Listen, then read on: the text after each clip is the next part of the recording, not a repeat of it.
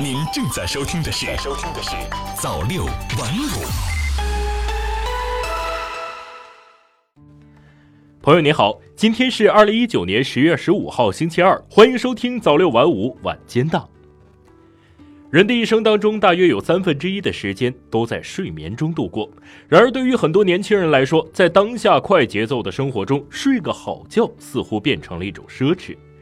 有研究数据显示，中国成年人失眠发生率高达百分之三十八点二，超过三亿中国人有睡眠障碍。与此同时，越来越多的九零后正在成为失眠大军中的主力。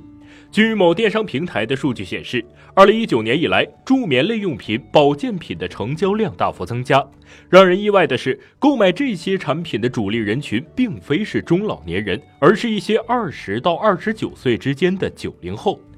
一九九七年出生的易飞今年上大四，大学以来，他基本保持着每天凌晨两点左右入睡的作息习惯。但是从去年开始，他突然出现了严重的睡眠问题，他开始习惯购买助眠类产品。买了褪黑素，然后耳塞和耳罩，不到一年的时间吧，总共花了差不多五百块钱，相当于一个月的饭费吧，在学校。一九九二年出生的小雨也十分舍得为自己的睡眠投资。他坦言，这两年自己在床品上的花费总体在四千元上下。最近购置的是一款八百元左右的乳胶枕头，有一点硌我都不行，就睡不踏实。嗯，就必须要买一些呃特别舒服的，然后哪怕价格高一点也能接受。嗯。根据电商平台数据显示，二零一九年一到八月，九零后购买进口助眠类商品的增幅为百分之一百一十八，人数占总消费人数的比例为百分之六十二，超过了其他年龄群体的总和。记者在该平台上搜索发现，许多热销商品客单价都不算低，如占据成交量排名前五的一款蒸汽眼罩，每盒七十九元；而网红单品助眠精油真丝眼罩价格也在两三百元左右。除了一些助眠类产品，记者在手机软件下载商店中发现，催眠音乐、冥想类课程为主打的助眠类 App 也多达几十款。业内专家认为，当前国内的睡眠产业正在兴起，预计到二零三零年，我国睡眠产业的市场规模将突破万亿元。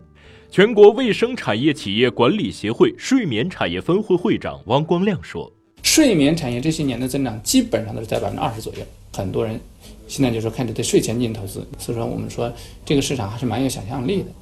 但是在睡眠经济快速增长发展的当下，如果仔细观察当前的市场状况，我们不难发现，助眠产品市场总体尚处于起步探索阶段。一方面，市场上很多睡眠监测产品虽然可以提供一份睡眠质量报告，但数据背后却没有提供有针对性的解决方案。很多助眠产品缺乏足够说服力，难以根本解决失眠群体的痛点。另一方面，产品五花八门，质量却良莠不齐，大量粗制滥造甚至虚假宣传的产品充斥市场，令消费者真假难辨。此外，利用高科技研发出的助眠产品价格昂贵，也让一般消费者望而却步。需求的旺盛和有效供给的不足，可以说是睡眠市场不容忽视的现状。推动相关产业更好解决现实痛点，需要更高品质、更好体验的产品供给。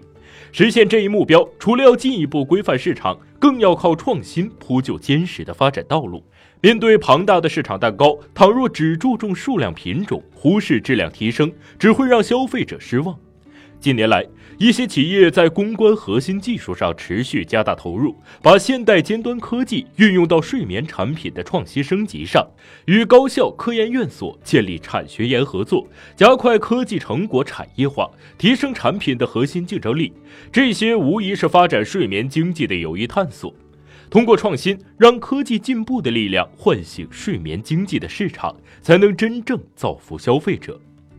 来自全国卫生产业企业管理协会的中国睡眠指数，把睡眠质量分为甜美、舒适、苦涩、烦躁、不眠五个等级。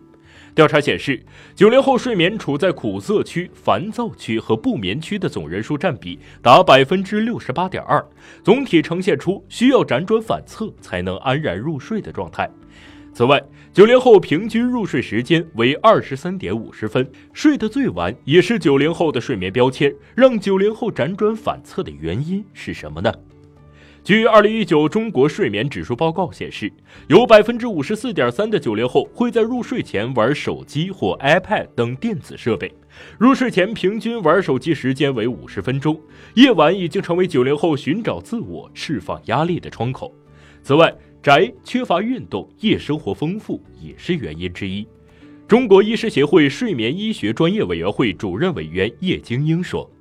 这个昼夜节律，它最主要的是靠光来维持。那你白天见不着光，你晚上又见特别亮的光，那你这个节律不就很容易被破坏吗？不过，专家提醒，想要健康睡眠，仅仅靠各种概念的智能睡床以及智能穿戴产品是不够的。再加上目前此类产品都缺乏相关行业的标准规范，乱用滥用褪黑素只会加剧身体负担。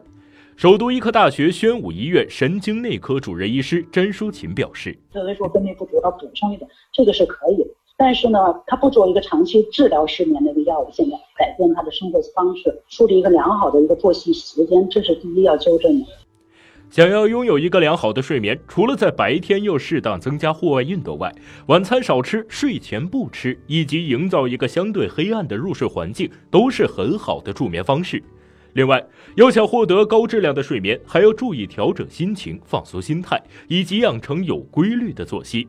瑞东在这里祝您今晚可以做个好梦。感谢您收听早六晚五晚间档，我是瑞东，我们明天再见。